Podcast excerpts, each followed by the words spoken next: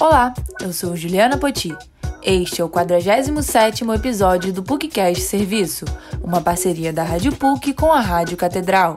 Aqui você encontra notícias e serviços importantes para o seu dia a dia. Hoje o programa fala sobre o impacto dos influenciadores no turismo do Rio. O desejo por explorar novos destinos turísticos motivou muitos cariocas a seguirem influenciadores de viagem na pandemia. De acordo com uma pesquisa da Schofields, 40% dos jovens nascidos a partir dos anos 90 decidem seus destinos de viagens pelo grau instagramável dos locais. Fotos e vídeos de influenciadores mostram os lugares e motivam as pessoas a conhecer as atrações. Com os cariocas não é diferente e muitos salvam roteiros do Instagram e TikTok para se guiar pela cidade. Reconhecendo esse boom, a Rio Tour criou o Rio Digital Influencer, uma chancela da prefeitura a 15 influenciadores, que agora tem o título de influenciadores oficiais da cidade por um ano.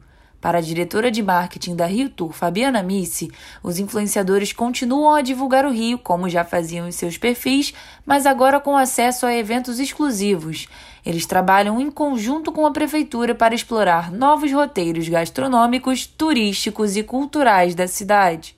Com certeza, eles influenciam muito as pessoas com dicas diferenciadas, é, lugares que as pessoas não conhecem ou como fazer um passeio do Cristo Redentor de uma maneira mais agradável, dicas do melhor horário. São pessoas que são muito inseridas e amam né, o Rio de Janeiro, assim como nós.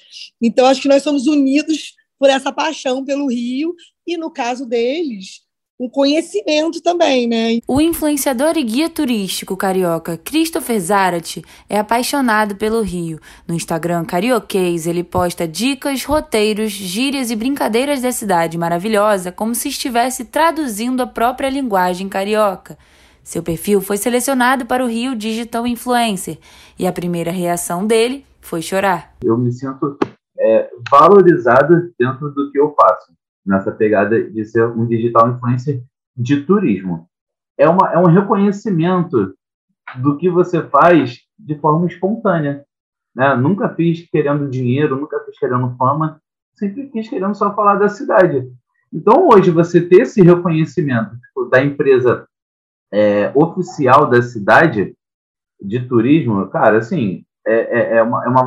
É, tipo, você sente que, tipo assim, cara, isso que eu tô. Não é besteira o que eu tô fazendo, sabe? Christopher vê hoje os próprios cariocas dispostos a conhecer e valorizar mais a cidade do Rio, mas reflete sobre a relação dos moradores com a cidade pós-pandemia. E todo mundo mudou, olhou para a cidade.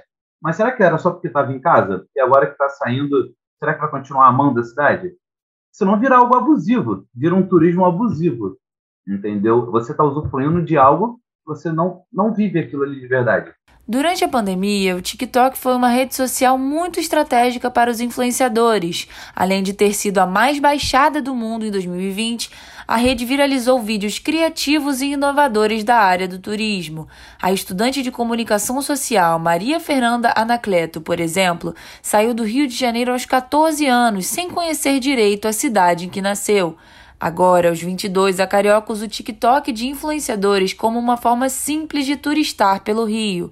Quando seu namorado paulista vem na cidade, Maria recria os roteiros que salvou dos influenciadores. Como eu saí daqui muito nova, com 14 anos, esses influenciadores, eles me ajudam a criar assim, uma nova relação com o Rio de Janeiro, sabe? Criar no novas experiências com o Rio de Janeiro e cada vez eu me senti um pouco mais carioca e um pouco mais parte da cidade que eu vivo. A relevância dos influenciadores de turismo é inegável nos dias de hoje. Além de publicarem avaliações sinceras, conseguem conversar com o público e indicar atrações que vão além do óbvio. A cidade ganha uma divulgação muito mais divertida e os turistas roteiros inusitados. Esse episódio do PUCcast Serviço teve a edição de áudio e a produção de Juliana Poti e a supervisão e edição de Célio Campos. Lembramos que a Rádio PUC Rio faz parte do Comunicar, que é coordenado pela professora Lilian Sabac. Voltaremos na próxima sexta-feira. Até lá!